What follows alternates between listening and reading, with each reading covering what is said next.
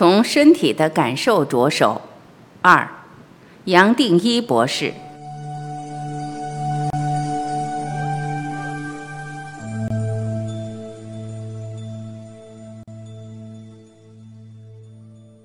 你没有去探讨，也自然不会留意到，你所想、所体会、所相信的一切，也就只是你自己透过觉察、念头和感受创建起来的。正因为你还是没有领悟到真正的重点，也就自然会把这一生的注意落在样样的现象或形象。你会想了解或创建种种形象和现象的关系。并且想知道用什么方法或技巧可以把它们连接起来。你以为这么做就能为你累积更多学问和道理，还以为这些学问和道理可以让你从里头走出一条路。你从来没想过，落在形象和现象的层面上，你想找或认为可以找到的这一条路，反而是让你陷得更深。你可以再进一步观察。感受是从哪里出现？是不是从一个没有空间的空间，不是点的点延伸出来的？感受延伸出来后，也许是痛、不舒坦、萎缩，接下来才会落到一个部位。但是你仔细观察，初期的感受好像是中性的，还没有带动情绪，是你透过记忆，也就是念头的作用，把它链接到一个部位。接下来你还来不及注意到。这个部位就再也跟你的情绪分不开了，也就是因为这样的机制，这个身体的意识才会那么坚实。你可能还记得，我过去不断的提醒你要先从身体的意识着手，毕竟即使你懂了理论，甚至在思考层面也领悟到了全部生命的种种观念，但是你透过身体累积下来的习气实在是太固定、太坚实。是这样，我才会用那么多的作品为你创建一个理论的基础，为你省掉追寻观念的时间，让你可以真正体会到修行的理论其实是再简单不过，而你不需要再浪费时间往别的地方找。在我看来，真正的修行是在这个领悟的平台上着手，将这一生所有的习气、累积的洗脑和错觉做一个转变。这一个层面才是我们真正该做的。如果不这么做，你即使懂了道理，还是难免再被身体和习气给带回去。我也看过很多修行者，虽然有一定的成熟度和领悟，但是一落到经验的层面，特别是身体的需要和变化，也就随时不小心又被带走，继续迷路。他可能突然变才无碍，又有神通，也就认为自己有老师的身份。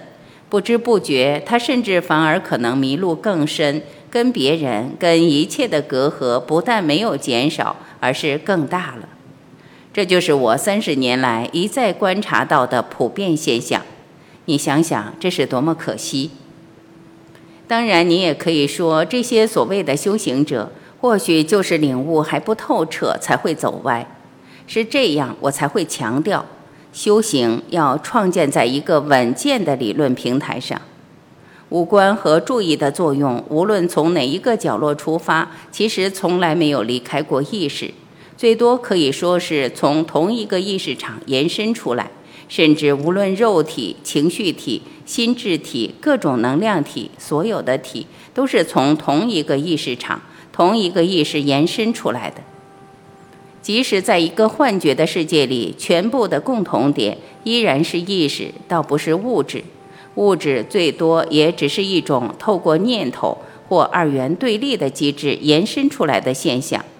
对二元对立的头脑，物质是真的；但是对整体一切物质的后面，最多还只是意识。物质也只是反映意识，意识随时在你内，而你也在它内。它跟你的距离是比近还更近，完全没有一丝缝隙。你不管怎么看、怎么找到哪里，都可以找到真实，甚至连在你会认为是幻觉的世界，例如做梦，都可以找到。有了这样的理解作为你修行的平台，你的修行最多也只是表达，从生命的每一个角落，你都可以体会到意识，知道自己没有离开过意识。你全部的体验本来就是意识组合的。如果你还要去分析所有的经验，再把它变成另外一套道理，也只是继续在不相干的层面上忙碌，而这一生也许就这么过去了。你最多是发现，你需要在这个基础上不断练习的，最多也只是接受，完全彻底，一点一滴都没有质疑的接受，也就是臣服。你只是接受一切本来就是如此，你只是接受它。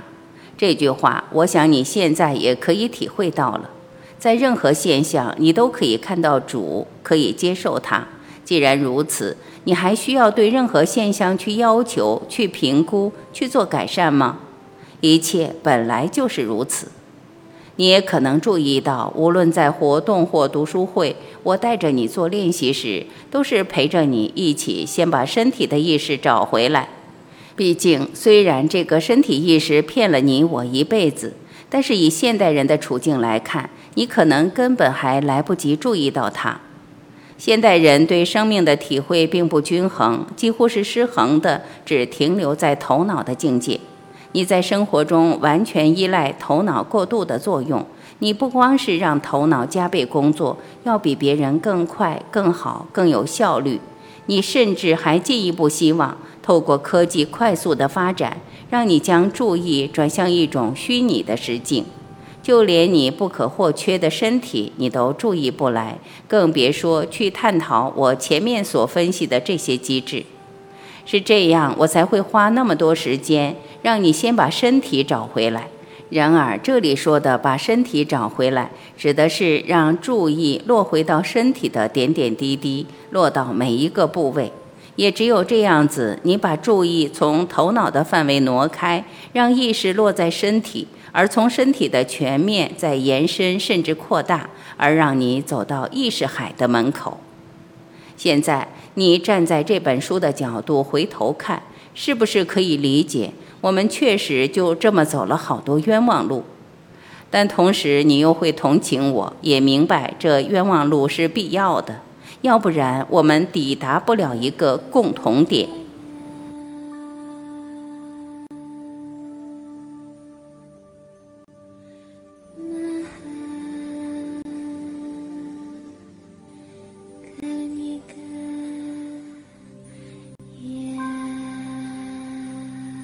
感谢聆听，我是晚琪，再会。